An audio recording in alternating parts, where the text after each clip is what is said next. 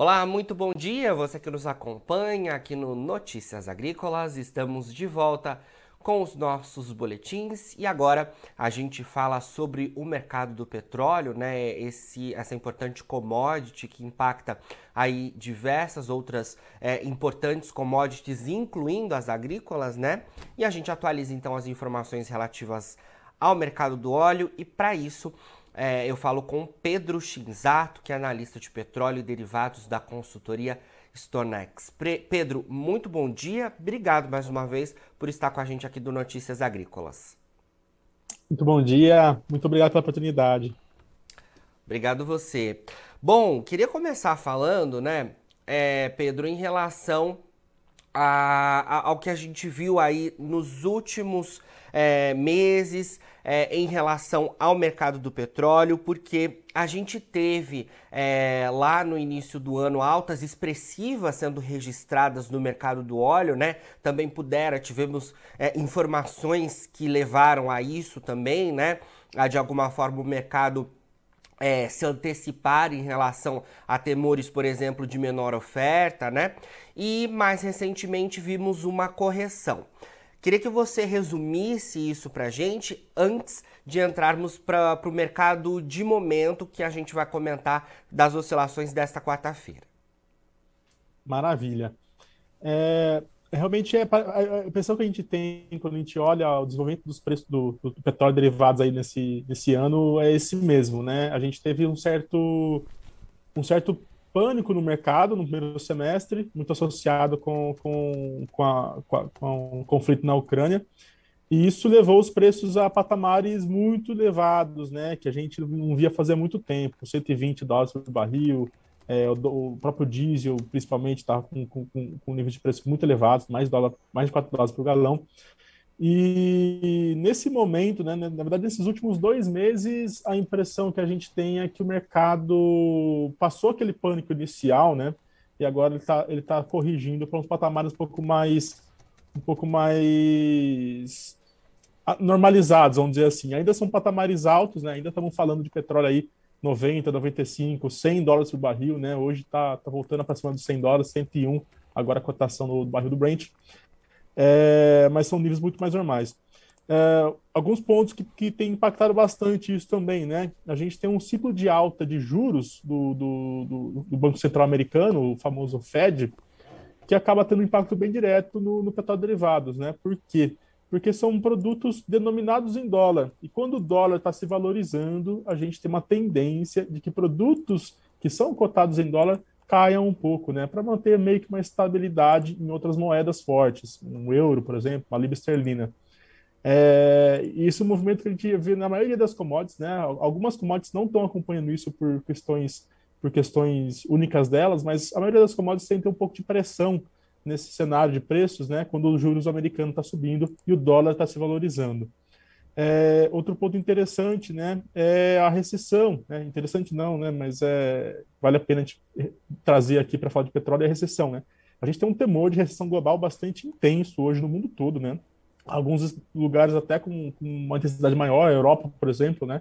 Que Europa, China, que está além da, das questões socioeconômicas, tem também secas acontecendo, temperaturas muito altas e essa, esse medo de recessão tem vindo muito forte, tem impactado muito os preços de petróleo derivados. Mas um ponto que chama atenção, a demanda por derivados ainda não está caindo a quanto se imaginava que cairia numa recessão, né? Talvez futuramente possa, podemos ver um impacto maior na demanda, mas a demanda no curto prazo continua em, em níveis robustos, né? Não são níveis ótimos, mas são níveis robustos. Certo, Pedro. Vamos focar então nas movimentações desta quarta-feira no mercado do petróleo. Você resumiu para a gente então é, os últimos meses, né? E agora mais recentemente essas correções sendo registradas no mercado do óleo. Como você muito bem pontuou, ainda assim a gente tem preços em níveis elevados, né? E o mercado hoje volta a operar em cerca de 100 dólares o barril né? Queria que você falasse um pouco sobre a movimentação de hoje, porque estava olhando informações de agências internacionais ainda voltadas para a questão da oferta, porque me parece que a Arábia Saudita sugeriu ao OPEP, né, é, cortes na produção, e isso, é claro, com menor produção, a gente pode ver os preços subindo. Os preços não estão até subindo expressivamente, né? Chegaram a subir mais é, no início do dia, agora sobem cerca de é, 0,70%, tanto no WTI quanto no Brent. Queria que você resumisse para a gente essa informação relacionada à Arábia Saudita e à OPEP e o que a gente pode também ter de informações que movimentam os preços nesta quarta-feira. Maravilha. É, Quarta-feira é sempre um dia bem movimentado para petróleo derivados, né? Geralmente de manhã ele é um, um pouco mais quietinho, é, mas por volta do meio-dia a gente tem divulgação de um relatório de oferta e demanda de petróleo derivados para Estados Unidos. E Estados Unidos é o maior produtor de petróleo, o maior refinador, maior importador, maior exportador, maior demandador. Então é um, é um mercado muito importante para a gente acompanhar para petróleo derivados. É, a gente deve ter o rumo, o rumo do mercado, provavelmente deve, deve, deve ser definido aí é, próximo do meio-dia, que quando esse relatório é divulgado, né? É, então, realmente pode, pode podemos voltar para os 90 alta, ou podemos a, alongar essa alta e para acima dos 100 dólares, né? Mas vamos lá, a Arábia Saudita fez uma declaração bastante impactante para o mercado, né? É, é muito na esteira da, dessas repetidas quedas que a gente vinha tendo no petróleo, né? A gente veio aí, vamos em grande medida, saiu do 120 e veio para 92, 93 nas minas da semana passada. E nesse cenário, a gente já falou que é, caso haja de fato uma sobreoferta de, de petróleo bruto no mercado, né, a, a OPEP poderia é, fazer uma redução na, na, nos cortes, fazer uma, um corte na, nas cotas de produção deles. Isso é um movimento super normal. A OPEP já faz isso há muitas décadas, né? É um movimento super normal da OPEP quando ela, ela, ela entende que, que, que há uma sobreoferta, uma, uma falta de oferta, né? Ela vai ajustar a produção deles com base nisso. E parece que foi mais uma mais uma um direcionamento de assim é, muito abaixo de 90, muito abaixo desses, desses patamares que estavam que estavam começando a querer tocar é improvável, porque a gente continua com o mercado apertado, né? A gente continua com o mercado apertado. Uma coisa que eu sempre gosto de bater. É, o embargo da União Europeia contra a Rússia ainda não começou, né? Tudo que a gente viveu esse ano foi só um prelúdio a esse embargo. O embargo, de fato, vai começar na virada do ano. Então, hum, é, é, é, realmente a gente tem que olhar com muita cautela essa baixa que a gente teve nesses últimos dois meses, né? Porque todo esse cenário pode mudar nos, meses, nos meses seguintes, né? Com certeza.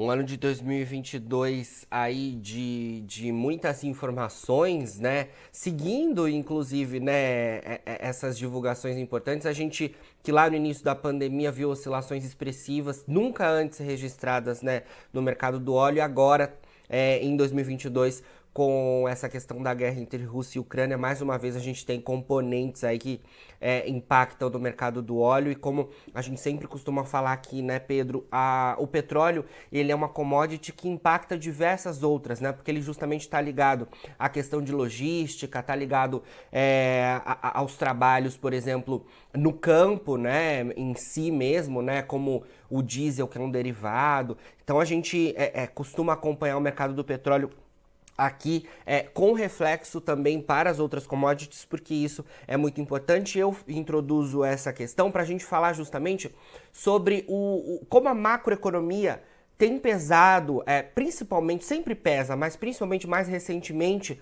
sobre o mercado do petróleo, né? Com essa questão entre Rússia e Ucrânia é, impactando também de alguma forma as questões relacionadas à, à oferta né, e à demanda, mas também é, as informações da macroeconomia relacionadas a este tema e é, como por exemplo a, a, questão da economia norte-americana. Como é que você traz para a gente essa composição de macroeconomia pesando sobre os preços do petróleo e o petróleo também sendo é, propulsor ou de alguma forma também impedindo né, altas mais expressivas de outras commodities, inclusive as agrícolas? Legal, maravilha. É, realmente, o petróleo ele, ele, ele, é muito presente no nosso dia a dia, né? A gente às vezes até esquece, mas eu sempre faço o desafio, né? Pensa em quantos, quantos reais por mês você, você gasta com combustíveis, né? Daí, se for até um pouco mais longe, pensa nos alimentos, todos os produtos que você consome, eles estão, eles têm pelo menos diesel embutido na, na conta ali, né? Foi foi usado diesel para fazer esse alimento chegar até a casa dos consumidores, por exemplo, né? É até um ponto bem legal da gente explorar depois a diferença entre a gasolina e diesel a partir disso. É, mas falando em macroeconomia, a gente sente muito nesse, nesses últimos dois meses, né? É, é, o ciclo de altas do juro do Fed, né? Que tem pressionado commodities de forma geral. Claro, uma commodity ou outra, assim, acaba não, não seguindo muito essa pressão que a gente tem visto de forma geral, é, por questões de oferta e demanda de cada, cada um dos produtos, mas geralmente commodities são pressionadas quando o juros sobe, né? É, realmente porque o dólar está se valorizando e a commodity é, é cotada em dólar. Então, para manter o mesmo valor em outras moedas, né, essas, essas commodities tendem a ter um pouco de pressão. E isso tem impactado bastante, né? Tem impactado bastante o, o petróleo de forma geral. E a gente vê também outro ponto bem interessante, né? Como que isso tá, tá no mesmo guarda-chuva, mas é um mecanismo que isso acontece, né? A gente tem uma presença menor de fundos de investimento, por exemplo, fazendo aplicações em petróleo derivados, né? Isso é pouco intuitivo para brasileiros, é, porque a gente tem renda fixa com níveis bastante elevados aqui no Brasil, mas quando a gente pensa em Estados Unidos e Europa, é muito usual, né? Um fundo de investimento, um fundo de pensão, fazer aplicações, fazer investimentos em contratos futuros de petróleo para para justamente conseguir ter um retorno mais elevado ali, conseguir fazer uma, uma, proteção contra a inflação, né, que no longo prazo tende a acontecer. E nesse momento, como os preços estão muito voláteis, uh, nesse momento eu digo nesse ano, né, como os preços estão muito voláteis, a gente percebeu também uma, uma certa saída desses fundos de investimento dos contratos futuros de petróleo, né. E isso também ajudou, né? Como esses, esses fundos geralmente estão comprados, quando eles saem, eles precisam vender para montar a posição. Né? E quando eles fazem essas vendas, eles acabam pressionando um pouco os preços.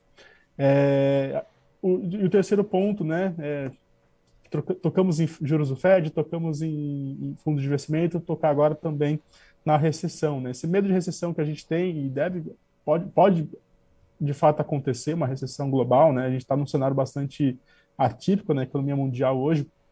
É, ela tende a ser bem impactante para petróleo, né? Porque petróleo ele está muito ligado à atividade econômica, né? Seja gasolina, seja diesel, seja seja é, resinas plásticas, qualquer tipo de, deriva de derivado do petróleo está muito ligado à atividade econômica, gás natural, por exemplo, também.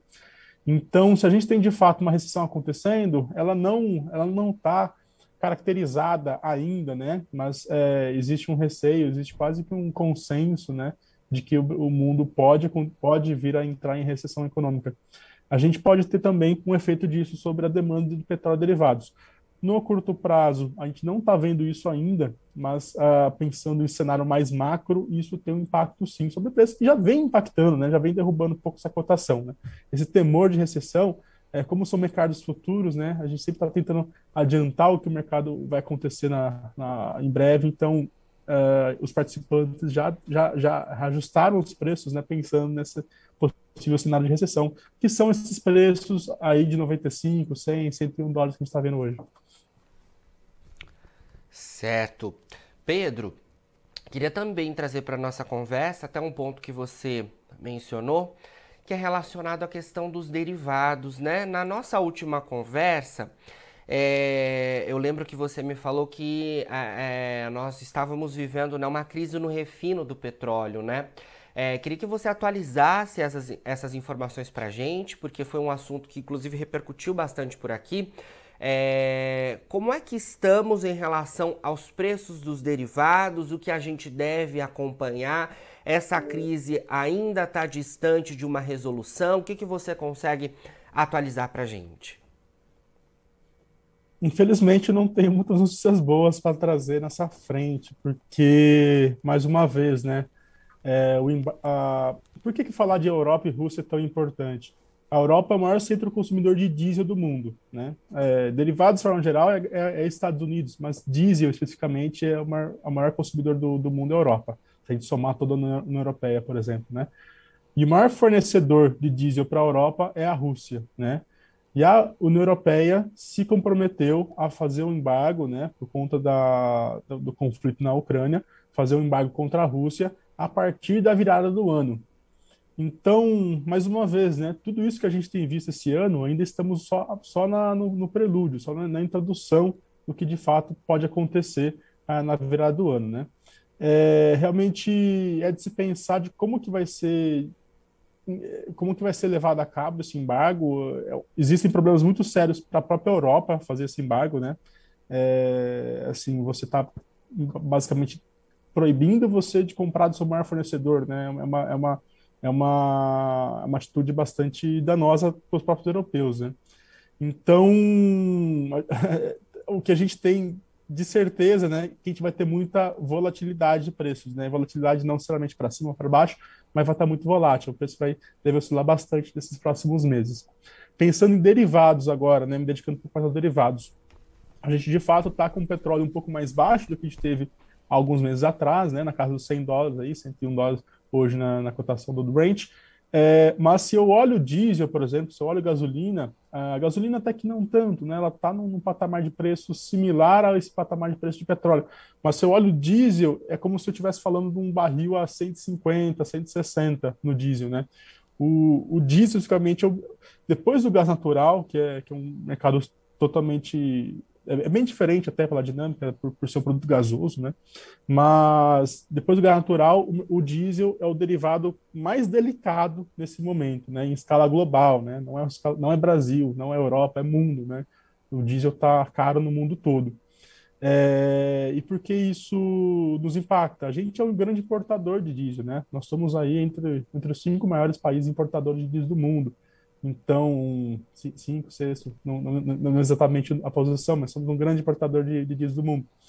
Então, isso impacta diretamente a gente, né? Impacta diretamente o importador, o importador vai acabar repassando esse preço mais alto para o mercado interno, eventualmente, né? Então, realmente, acaba tendo, acaba impactando o nosso dia a dia de forma bem direta. E eu acho bem legal a gente pontuar gasolina e diesel, né? É, diferenciar um pouco esses dois, até pensando em recessão. Quando a gente fala de recessão, é, a gente sente uma, uma, uma, queda na demanda mais intensa na gasolina. Falando em economês, né, é, em termos econômicos aí, é, a gente fala que a, a, a, elasticidade da gasolina é mais intensa do que do diesel, né? Ou elasticidade é, preço-demanda. Quanto mais caro o preço, menor a demanda na gasolina de fato isso acontece, né? A gente pode ver por dados do Brasil, pode ver por dados da Europa, por dados dos Estados Unidos, a gente consegue perceber isso no, nas estatísticas oficiais de cada país. Por quê? Porque estamos falando de um produto que é consumido por consumidores finais, pessoas físicas que, que compram gasolina para ir trabalhar, para ir passear e viajar, é, para fazer suas atividades do dia a dia.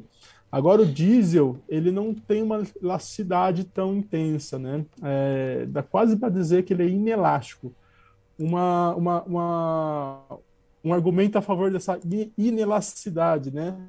Hoje, né, no 2022, a gente tem o preço de diesel mais alto da história do Brasil, em valores nominais, né? Valores nominais é o diesel mais caro da história do Brasil. E a gente tem a demanda de diesel mais alta da história do Brasil também em 2022, né? Isso é um argumento muito forte que o diesel, ele não, ele, ele a demanda dele não sofre impacto como é, por conta do preço alto, como sofre na gasolina. Por quê? Estamos falando de safras agrícolas, estamos falando de transporte de mercadorias, estamos falando de usinas termoelétricas, estamos falando de, de, de, mineração, né? São, são várias atividades que elas continuam acontecendo, independente do preço. Você não vai deixar de plantar uma safra agrícola porque o preço do diesel está muito alto. Claro, isso pode impactar, às vezes você optar por uma cultura ou outra que seja menos intensiva em uso de, de, de logística, mas, de forma geral, apesar de ser um custo bastante significativo, as atividades continuam acontecendo independente disso, né? mineração, agricultura, termoelétricas e por aí vai. E isso, novamente, em escala global, né? A gente também consegue ver isso nos Estados Unidos, a gente também consegue ver isso na Ásia, também consegue ver isso é, na Europa, na África, em qualquer outra região do mundo. Então, isso coloca mais, é, coloca muito mais pressão de preços no, no, diesel, né? E, novamente, a Rússia é um enorme fornecedor de diesel do mundo, né? Estamos falando de segundo maior exportador de diesel do mundo, que hoje diversos compradores estão tentando evitar as compras, né? Certo, Pedro. É, obrigado por enquanto pelas suas informações, né? A gente vai aí acompanhando as oscilações no mercado do petróleo ao longo das próximas semanas. E é claro que a gente quer contar sempre com vocês aí da Stonex para trazer as importantes informações para os produtores rurais e para os internautas que nos acompanham por aqui, tá bom? Maravilha. Muito obrigado mais uma vez pela oportunidade. Contem comigo. Obrigado você. Bom, falamos aí então com o Pedro Shinzato, ele que é analista de petróleo e derivados da consultoria Stonex. A gente atualizando as informações relativas ao mercado do petróleo, o impacto né, que, esse, que esse mercado tem sobre as diversas outras commodities é, no mundo, inclusive as agrícolas, e a gente então atualizando tudo isso, dando o cenário de momento e as perspectivas também em relação ao mercado do óleo. Agora, na finalização dos nossos boletins, você fica com as nossas redes sociais. Siga a gente por lá para se manter atualizado sobre todas as informações do agronegócio brasileiro. E a gente segue com o nosso site no ar, 24 horas, é só você acessar. Daqui a pouquinho tem mais boletins ao vivo, fica por aí. A gente se vê. E não se esqueça, o Notícias Agrícolas é o site que está há 25 anos ao lado do produtor rural. Se inscreva em nossas mídias sociais no Facebook, Notícias Agrícolas. No Instagram, arroba Notícias Agrícolas. E em nosso Twitter, arroba Norteagri. E para não perder nenhum vídeo, não se esqueça de nos acompanhar no YouTube e na Twitch, Notícias Agrícolas Oficial.